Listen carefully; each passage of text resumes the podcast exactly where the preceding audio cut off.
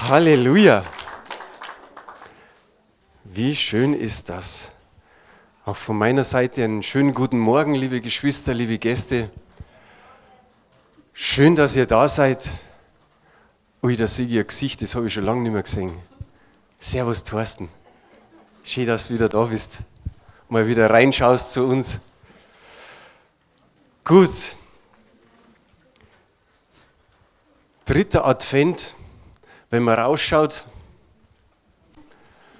meint man, das nähert sich eher Ostern. Aber wir können auch nicht sagen, es ist ein untypisches Weihnachtswetter. Für uns vielleicht, weil wir sagen, wir wünschen uns doch irgendwie einen Schnee. War es nicht letztes Jahr so, am 26. Dezember hat es dann nochmal richtig was runtergehaut? Ich glaube, da habe ich noch Fotos davon, das war eine ganz schöne Menge. Das war auch überraschend. Wer weiß, was noch in der nächsten Zeit kommt. Aber ich denke mal so für unsere Geschwister aus Nigeria ist Weihnachten mit Schnee nicht üblich. Vielleicht erleben Sie das erste Mal heuer, wenn Schnee da ist. Gut. Die Verkündigung der Geburt Jesu. Wir lesen dazu den Text aus Lukas Kapitel 2 ab Vers 8. Und da heißt es, haben wir auch auf Folie, war jetzt zu schnell? Aber gut, wer seine Bibel dabei hat und die meisten kennen die Geschichte, Lukas 2 ab Vers 8, da heißt es, und es waren Hirten in derselben Gegend, die auf freiem Feld blieben und des Nachts Wache hielten über ihre Herde. Und ein Engel des Herrn trat zu ihnen und die Herrlichkeit des Herrn umleuchtete sie. Und sie fürchteten sich mit großer Furcht. Und der Engel sprach zu ihnen, fürchtet euch nicht, denn siehe, ich verkündige euch große Freude, die für das ganze Volk sein wird. Denn euch ist heute ein Retter geboren, der ist Christus, der Herr in Davids Stadt. Und dies sei euch das Zeichen, ihr werdet ein Kind finden, in Windeln gewickelt und ein, in einer Krippe liegend. Das ist das Wort Gottes zur Geburt Jesu Christi. Und wenn wir es jetzt hier auf der Folie gehabt hätten, dann hättet ihr gesehen, dass ich ein paar Worte in einer anderen Farbe geschrieben habe. Das eine ist, fürchtet euch nicht. Das andere ist, verkündige und das dritte ist große Freude. Ist leicht zu merken, wir sprechen über diese drei Punkte. Fürchtet euch nicht, haben wir heute auch schon gehört. Das hat der Daniel dem Aaron zugesprochen unter Schalin für das halbe Jahr Bibelschule. Fürchtet euch nicht. Damals hat es der Josua so empfangen.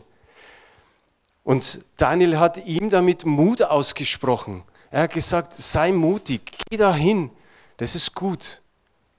Wer weiß, wie oft fürchtet euch nicht in der Bibel drin steht? Ja, ich glaube, der Herr hat sich auch noch dabei, dabei was gedacht. Ungefähr 360 Mal ist dieses Wort fürchtet euch nicht in der Bibel. Ja, so viel Tage in etwa hat das Jahr, sodass wir jeden Tag vom Herrn ein Fürchte dich nicht bekommen können, egal welche Geschichte wir lesen. 360 Mal. Und es kommt zum Trost, es kommt zur Stärkung, es kommt zur Ermutigung. Die Frage ist ganz einfach, fürchten wir uns in unserem Leben? Da war einer ehrlich. Zwei. Ja, wir dürfen ehrlich sein. Klar, wir sagen, Gott sagt durch Paulus, er hat uns nicht den Geist der Furcht gegeben, sondern der Kraft, der Liebe und Besonnenheit. Aber es gibt doch fast täglich irgendwie so Situationen, wo man sagt, irgendwie ist jetzt brenzlig, irgendwie fürchte ich mich, irgendwie habe ich Bedenken oder es schleicht sogar Angst hoch. Und das dürfen wir einfach zugeben, sonst würde Gott nicht so oft sagen, fürchte dich nicht. Der eine hat vielleicht Gottesfurcht und das ist noch die beste Furcht. Der andere hat Menschenfurcht, Höhenangst, vielleicht vor vor, vor seiner Existenz. Er weiß nicht, wie er mit dem Geld auskommt, Existenzängste. Der nächste hat einfach Schwierigkeiten in der Familie und es macht ihm echt Angst. In seiner Ehe, mit seinen Kindern. Auch Singles haben immer wieder irgendwo Angst, Bedenken, Furcht. Bekomme ich noch einen Partner, so als Beispiel? Was wird mit meinem Leben? Manchmal fühlen sie sich wie eine halbe Person, aber das ist nicht so. Wir fürchten uns auch vielleicht vor Krankheit oder vor Terror. In diesem Text hier lesen wir nur eins von der Furcht, dass eine Furcht da war. Und dann heißt es einfach, weil sie nicht näher beschrieben ist, sie fürchteten sich mit großer Furcht. Das kriegen wir mit, das steht so in der Elberfelder Übersetzung. Mit großer Furcht haben sie sich gefürchtet. Diese Hirten. Warum? Es war ein Engel da. Auch für die Hirten war es nicht alltäglich, dass einfach mal so ein Engel erscheint. Und die Frage ist, wer hat von uns einen Engel gesehen? Da kommen vielleicht zwei, drei Hände hoch und der Rest hat noch keinen Engel gesehen. Und irgendwo erschrickt man im ersten Moment, auch wenn man dann erkennt, es ist ein Engel, aber der erste Moment ist schon ein bisschen arg. Und ich glaube, dass die Hirten, die sich vielleicht gerade so die Hände am Lagerfeuer gewärmt haben, dass die in dem Moment nicht einfach gesagt haben, ah ja, er schon wieder, sondern sie haben ihn das erste Mal gesehen. Da war einfach der plötzlich da, wie es in der Bibel oft so geschieht.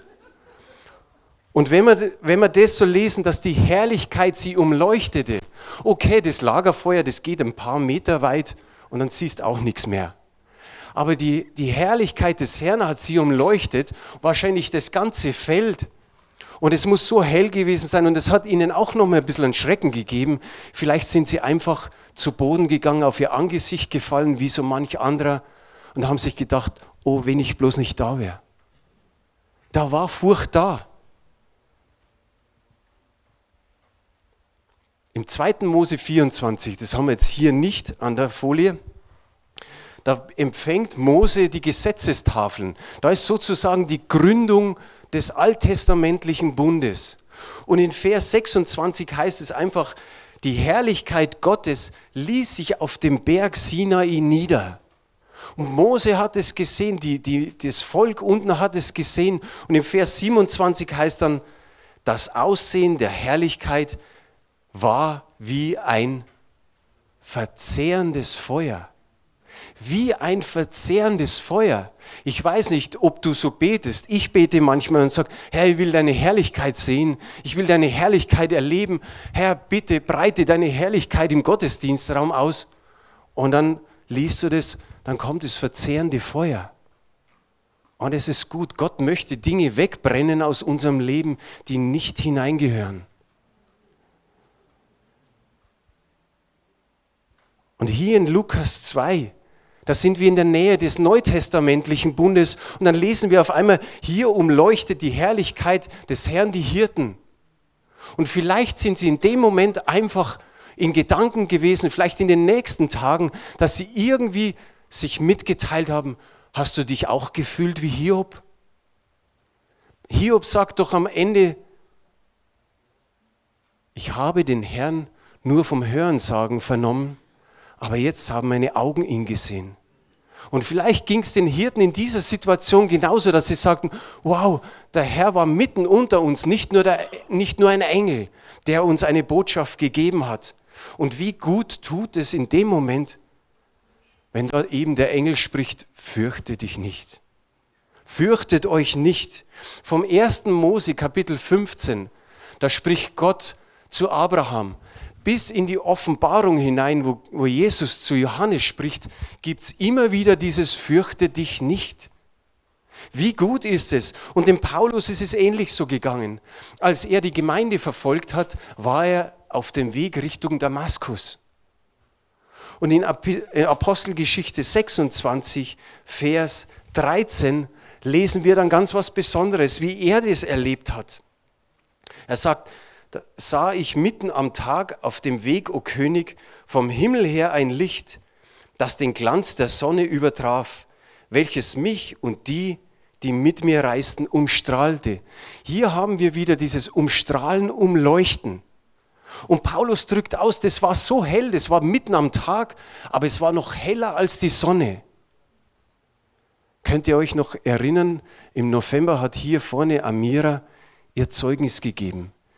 Sie, die ehemalige Muslimin war, war im Frauenfrühstück und sie wusste gar nicht, was sie da tut.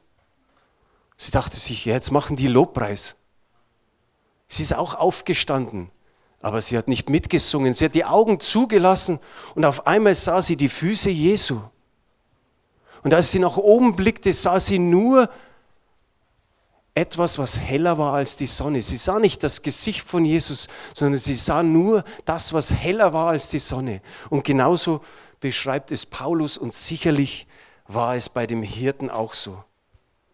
Und nachdem wir nicht immer einen Engel begegnen oder uns die Herrlichkeit umleuchtet, brauchen wir etwas anderes. Wir brauchen das Wort Gottes. Tagtäglich.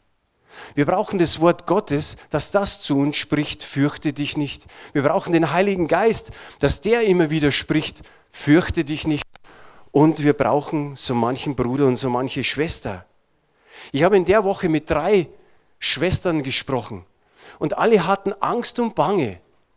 Aber sie haben auch was erlebt in dieser Zeit, dass Gott tatsächlich hineingesprochen und hat gesagt, habe keine Angst sei getrost und unverzagt, fürchte dich nicht, ich bin da, ich bin bei dir. Psalm 23, 4 hat der Daniel heute vorgelesen. Ich bin bei dir, sagt Gott. Wie wunderbar ist es, dass du weißt, in jeder Situation ist Gott bei dir. Du brauchst dir keine Sorgen machen. Und auch diese drei Geschwister haben gesagt, es ist wieder gut geworden. Die eine hat finanzielle Schwierigkeiten, die andere mit, mit angeschlagener Gesundheit und dann die nächste, weil die Weihnachtszeit kommt und die Familie kommt und es wird wieder tragisch. Nein, es wird nicht tragisch. Im Namen Jesu, dieses Mal wird es gut. Und sie, sie hat diese Worte bekommen. Und sie hat gesagt, okay, ich flüchte nicht, sondern ich verbringe Weihnachten mit meiner Familie. Gott mit dir. Wir sind voller negativer Nachrichten. Jeden Tag hören wir im Internet und im Fernsehen und auf dem Handy und überall hören wir schlechte Nachrichten. Immer und immer wieder. Und wisst ihr, was wir da brauchen? Römer 12, Vers 2. Da steht's.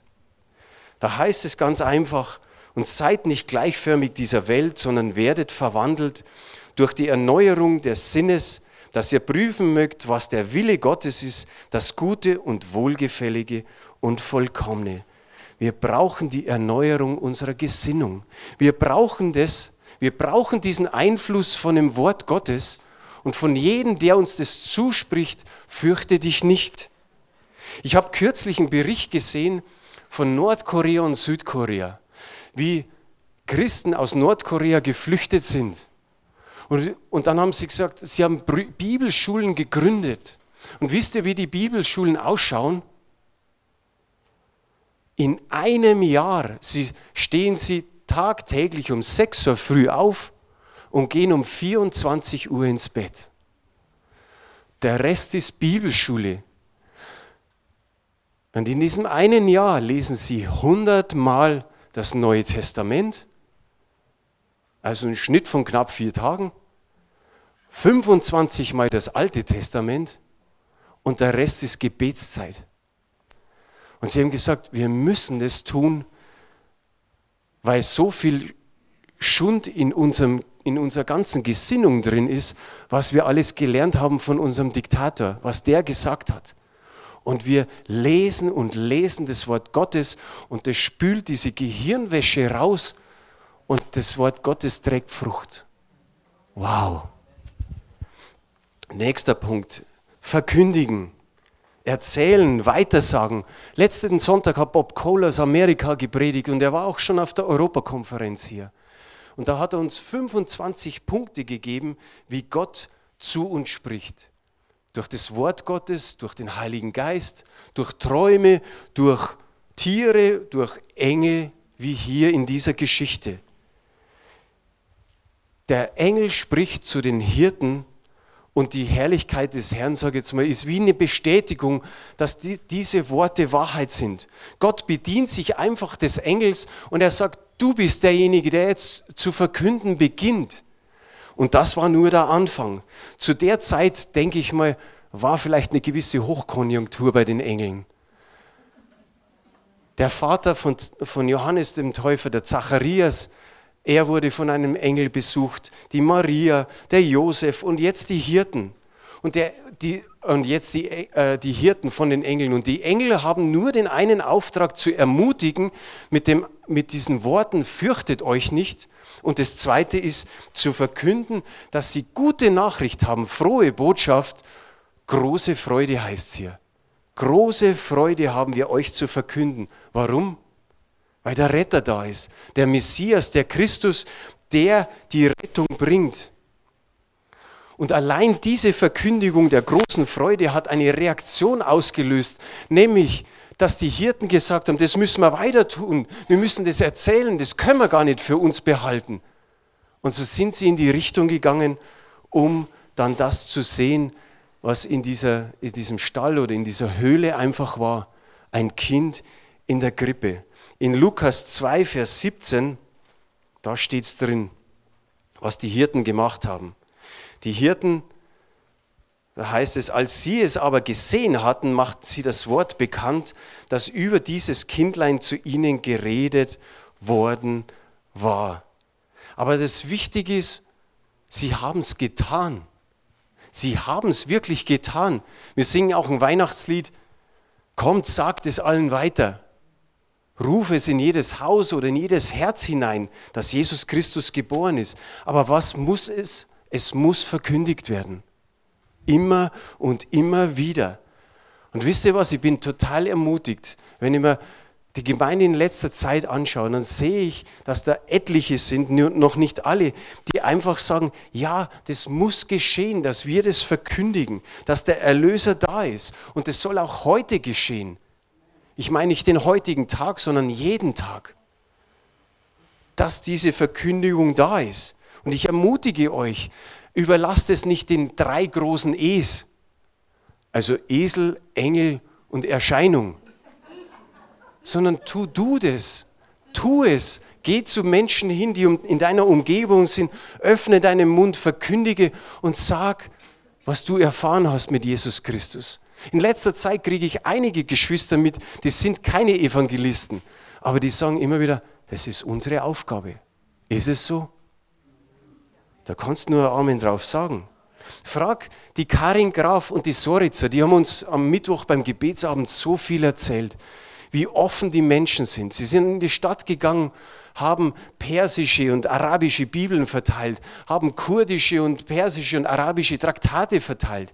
Die Menschen nehmen oft die Bibel so und drücken sie an ihr Herz, weil sie wissen, dass das ein Geschenk ist und weil es kostbar ist. Sie durften für andere beten. Sie durften mit anderen einfach reden. Und denkt nicht immer dran an die paar Leute, die es nicht haben wollen. Da gibt es noch genügend, die auch heute erfahren wollen, was es mit der Errettung auf sich hat. Fragt den, die Hedwig und den Hassim, fragt die Hanna und, und, und den Dietmar. Einfach erzählen oder wenigstens einladen. Am Freitag hat hier die Polizei geklingelt. Ich dachte mir, geh mal, bleib mal oben in der Wohnung und bereite dich für die Predigt vor. Und, und dann klingelt es da oben. Und ich sage, ja, wer ist da? Ja, die Polizei. Ich sage einen kleinen Moment und ich habe einfach gesagt, sage, schauen Sie mal, gehen Sie mal rein und, und gehen Sie dann rechts, da müsste unser Pastor sein. Und dann klingelt es nochmal, der ist gerade nicht da. dann sage ich, ich ziehe mir eh gerade die Schuhe an, ich komme gleich. Und sie haben eigentlich nur nach einem nach unseren äh, Briefkasten gefragt und weil irgendwelche Post nicht zugesandt worden ist und sie wollten dem Ganzen mal irgendwie nachgehen und ich weiß gar nicht mehr, was wir sonst noch alles geredet haben, aber eine war eine Polizistin und der habe ich erzählt, dass wir in St. Bonifaz früher waren und in Paul Gerhard. Ah ja, Abt Odi Lechner kenne ich. Ja gut. Und sag, was seid ihr eigentlich? Ja, dann habe ich noch ein bisschen erzählt und dann habe ich gesagt, kommst doch einmal an einem Sonntag, wenn sie nicht Dienst haben. Ich lade sie einfach ein. Ja, hat sie gemeint, ja. Ja. Mal, mal schauen, was daraus wird. Aber sei mutig, sei Salz, sei Licht, sei ein Wohlgeruch. In den letzten Jahren haben wir das Geschenk bekommen an Weihnachten. Ein Licht, ein Salz, ein, ein Öl. Da haben wir uns was dabei gedacht, dass immer wieder das in Erinnerung gerufen wird, du sollst Licht sein.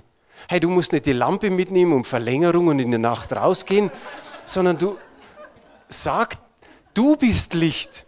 Du scheinst in die Finsternis hinein, du scheinst da hinein, wo es bei einem vielleicht richtig um ihn herum dunkel ist. Und wenn du mit dem, Salzstreuer rausgehst, muss auch nicht sein. So, diesen hier, du bist die Würze des Lebens für diese Menschen. Die Menschen staunen oft, was wir ihnen sagen können in dem Moment. Und gleiches ist mit dem Öl. Du kannst den Tropfen hinmachen, du kannst das Ölfläschchen auch mitnehmen. Und es ist gut, wenn du gut riechst. Besser, du wäschst dich noch und, und putzt dir die Zähne. Aber du darfst auch gut duften mit dem Öl vielleicht, sodass Menschen sagen, ich spüre das, was du mir erzählst. Es liegt nicht an dem Geruch, sondern irgendwas hast du, was ich nicht habe. So also erstens, Gott sagt, fürchte dich nicht.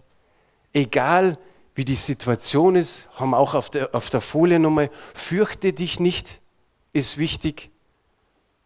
Beim Verkündigen und egal in welchen Schwierigkeiten du steckst. Das Zweite, Gott möchte, dass du verkündigst. Die Frage ist, willst du seinen Wunsch erfüllen? Aber das war jetzt arg, gell? dass ich sage, dass Gott sich das wünscht. Kannst du eigentlich gar nicht nachsagen. Und das dritte ist große Freude, da kommen wir jetzt noch hin. Warum große Freude? Einfach weil der Erretter, weil die Rettung da war. Die Erlösung war da. Der Retter und die Rettung ist da. Matthäus 1, Vers 21. Was sagt uns das? Ganz einfach. Und sie wird einen Sohn gebären und du sollst seinen Namen Jesus nennen, denn er wird sein Volk erretten von seinen Sünden von seinen Sünden. Das ist die große Freude, die Sündenvergebung, die Errettung und Erlösung. Das alleine ist die große Freude.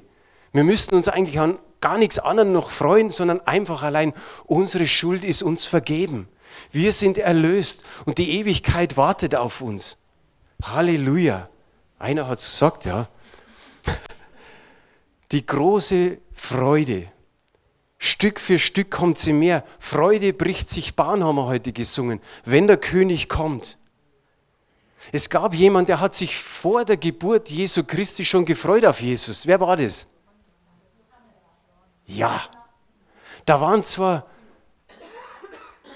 vor der Geburt hat sich der Johannes der Täufer gefreut. Da waren noch zwei Bauchdecken dazwischen, zwischen ihm und Jesus. Da waren die zwei Schwangeren, die Elisabeth, die den Johannes den Täufer in ihrem Bauch hatte, und da war die Maria, die Jesus im Bauch hatte. Und die beiden begegneten sich. Und was heißt es dann? Schauen wir es uns nochmal an. Lukas 1, 44, damit es auch jeder weiß. Denn siehe, als ich die Stimme deines Grußes in meine Ohren drang, hüpfte das Kind vor Freude in meinem Leib. Nun, wir Männer können da nicht so gut mitreden, mit Schwanger sein. Aber es sind ja viele Frauen hier, die schwanger waren. Vielleicht ist auch jemand da, der schwanger ist, ich weiß nicht. Aber so dieses Gefühl, wenn sich das Kind bewegt im Bauch, wie wunderbar ist. Wir Männer, wir, wir konnten dann auch immer wieder den Bauch anlangen und dann spürst du irgendwo einen Fuß oder vielleicht ist die Hand oder was ist es überhaupt? Was ist der Ellerbogen oder was? Aber wie ist es, wenn das Kind hüpft? Das tut weh, hat meine Frau gesagt. Ja, das ist gar nicht so angenehm. Aber der Johannes der Täufer, der, der hatte hier schon große Freude. Der freute sich, dass da zwei Becken, äh, zwei Tauch, Bauchdecken neben ihm Jesus war. Er freute sich schon. Es heißt, er war schon von da an erfüllt mit dem Heiligen Geist. Ist das wunderbar? Wie steht's mit deiner Freude? Ist da noch Platz nach oben? Könnte die noch größer sein? Könnte die stärker sein? Ja, jetzt kommt Bewegung rein, gell? Jemand hat vor kurzem gesagt, Freude und Freuen ist öfter in der Bibel als wie Glaube und Liebe. Schau mal selber nach, ob das so stimmt. Dann weiß ich wenigstens, dass du die Bibel aufschlagst. Freust du dich an Jesus? Freust du dich, ein Kind Gottes zu sein? Jetzt sind wir dabei ein Sohn, eine Tochter des Allmächtigen, des Allwissenden, des Allerhöchsten. Was, was, was gibt es mehr? Unsere Väter haben uns teilweise enttäuscht. Aber wir haben einen himmlischen Vater, zu dem wir aber lieber Vater rufen dürfen. Freust du dich, eine neue Kreatur, eine neue Schöpfung zu sein? Mensch, das Alte ist vorbei. Das kommt zwar immer wieder irgendwie, aber du hast die Autorität, dass du sagst, im Namen Jesu weiche. Und dann ist das Ding wieder weg, weil du konzentrierst dich, dass du dich auf die Seite stellst, was göttlich ist. Bringst du deine Freude zum Ausdruck, proklamierst du immer wieder das Wort Gottes, dass du es nimmst, so wie David, und du sagst, genauso wie David werde ich jetzt frohlocken, werde ich tanzen, werde ich jubeln und jauchzen. Schließt du dich ihm an? Ja, ja, ja, ja, okay, das blubbt so, so, so ein bisschen. Freust du dich auf die Ewigkeit? Ja. Freust du dich, dass du, dass du sagen kannst, ich werde leben immer, immer wir wissen gar nicht, was Ewigkeit so genau ist, aber das Wort Gottes sagt, wer an ihn glaubt, wird leben, auch wenn er stirbt. Freust du, sich, du dich an seine Wiederkunft? Hoffentlich noch mehr als wie an seine Geburt. Geboren ist er ja schon. Mittlerweile schon gestorben und auferstanden und zur Rechten des Vaters. Jetzt kommt was, was ein bisschen schwieriger ist. Ein Check-up bei dir. Versprühst du Gift oder versprühst du Freude? Jetzt wird jeder sagen, natürlich versprühe ich Freude. Aber überleg mal, was aus deinem Mund rauskommt. Brutal, was wir oft über zwei, drei, vier Leute hören müssen in der Leiterschaft, was alles so gesagt wurde. Und komischerweise, wo kommt es her? Und wer hat das gesagt? Boah, da ist wirklich manchmal Gift dabei. Das geht Richtung Rufmord. Und da müssten wir uns überlegen, was wir sagen. Sprühen wir Freude oder sprühen wir was anderes? Über 2000 Mal feiern wir den Geburtstag. Aber wie wunderbar ist es, einfach zu sagen, ich freue mich jedes Mal, wenn der Geburtstag ist, aber gleichzeitig freue ich mich auf die Wiederkunft. Strahle Freude aus, das geht. Unser Helga Rieder ist, ist wieder in unserer Mitte. Die hat wirklich eine harte Zeit, eine spannende Zeit durchgemacht. Aber wie sehr hat sie Geschwister von uns ermutigt, die sie besucht haben in dieser schwierigen Zeit. Und die Leute sind ermutigt weggegangen. Wie wunderbar ist das? Sie ist in unserem Hauskreis und wir haben, wir haben am Donnerstag wieder so eine gute Zeit gehabt wie sie sich die Freude nicht nehmen hat lassen in dieser schwierigen Zeit und immer wieder gestrahlt hat. Wenn jemand sie begleitet hat zum Arzt, wusste der Arzt nicht, wer der Patient ist. Wie wunderbar ist das? Sie hat sich nichts anmerken lassen. Sie hat gesagt, nein, die Freude am Herrn ist meine Kraft, das ist meine Stärke und das zeige ich jedem Menschen, egal wie es mir gerade geht kürzlich oder eigentlich immer, wir versuchen es, meine Frau und ich, dass wir ins Fitnessstudio gehen am Dienstag gegen 11 Uhr. Das haben jetzt schon manche Leute rausgekriegt, besonders zwei ältere Damen. Die warten richtig, dass die Elisabeth kommt. Die sind in der Umkleidekabine drin und sagen, jetzt bist du endlich da. Sie, die sagen immer, Mensch, du strahlst was aus, du hast eine Freude, das, das habe ich noch nirgends erlebt. Aber versteht ihr, das ist genau das, was die Leute anzieht, dass man dann irgendwann an den Punkt kommen kann und sagen, magst du nicht auch dein Leben Jesus geben? Magst du nicht auch diese Freude erleben? Und die kannst du nur erleben, wenn du Jesus als deinen Retter hast. Die Bibel sagt, er hat mein Klagelied verwandelt. In was? In einen Jubelruf voll Freude. Überleg mal, wenn wir mal in der Gemeinde einfach mal jubeln und jauchzen, wie wunderbar das das ist. Du kannst es überwinden, du kannst die, die schlimmsten Dinge überwinden, indem dass du sagst, von dem lasse ich mich nicht knechten, sondern es wird ein Jubelruf wieder sein. Manchmal ist es schwierig, nicht immer ist es einfach, aber du kannst an den Punkt kommen, dass du sagst, jetzt besinne ich mich wieder, die Freude am Herrn ist meine Stärke. In der Welt sagt man doch manchmal so diese Ausdrücke, jetzt lassen wir Zau raus, jetzt lassen wir es ein bisschen krachen, jetzt geht die Post ab. Bei uns könnte man sagen, lass die Freude einfach mal übersprudeln, lass es einmal ein bisschen drüber kochen über, über den Topf. Wer, wer dabei war bei Global Gathering in der Olympiahalle im Oktober, Etliche waren dabei, einige haben es im Fernsehen noch gesehen oder in der Übertragung eben, im Fernsehen jetzt nicht direkt, ja. Da war so viel da, wo man sagt, das kann man sich, das kann man sich nicht vorstellen, wenn man nicht dabei gewesen ist. Wie viele das da Buße getan haben, ob die Araber und die Juden, ob die Koreaner, ob die Chinesen, ob die Japaner, dann die, die Jungen zu den Alten und andersrum. Da war so viel Buße und Vergebung, aber dann war die Freude da. Da war ein Lobpreis, das, das war wirklich ein Stück vom Himmel. Das war so ein Stück weit, wo du sagst, jetzt weiß ich, wie es im Himmel ist. Aber ich glaube, es ist nur ein Bruchteil. Es ist nur ein Bruchteil gewesen, aber sowas, sage ich mal, hat München wahrscheinlich entweder noch nie erlebt oder lange nicht mehr erlebt. Das war so wunderbar. Wir haben gebetet und haben gehofft, dass sowas auch mal in München ist. Und es war. Da, wo Israelis ermordet wurden im Olympiadorf, da sind wieder neue Israelis gekommen. Es, es, es war so stark. Aber letztendlich war das, was man immer noch behält, ist diese Freude, die da da war. Es wurde gejubelt und gejauchzt, getanzt, gesprungen, Schlangen gebildet und man, man, konnte sich nicht vor, man kann es sich nicht vorstellen, wenn man nicht dabei gewesen ist.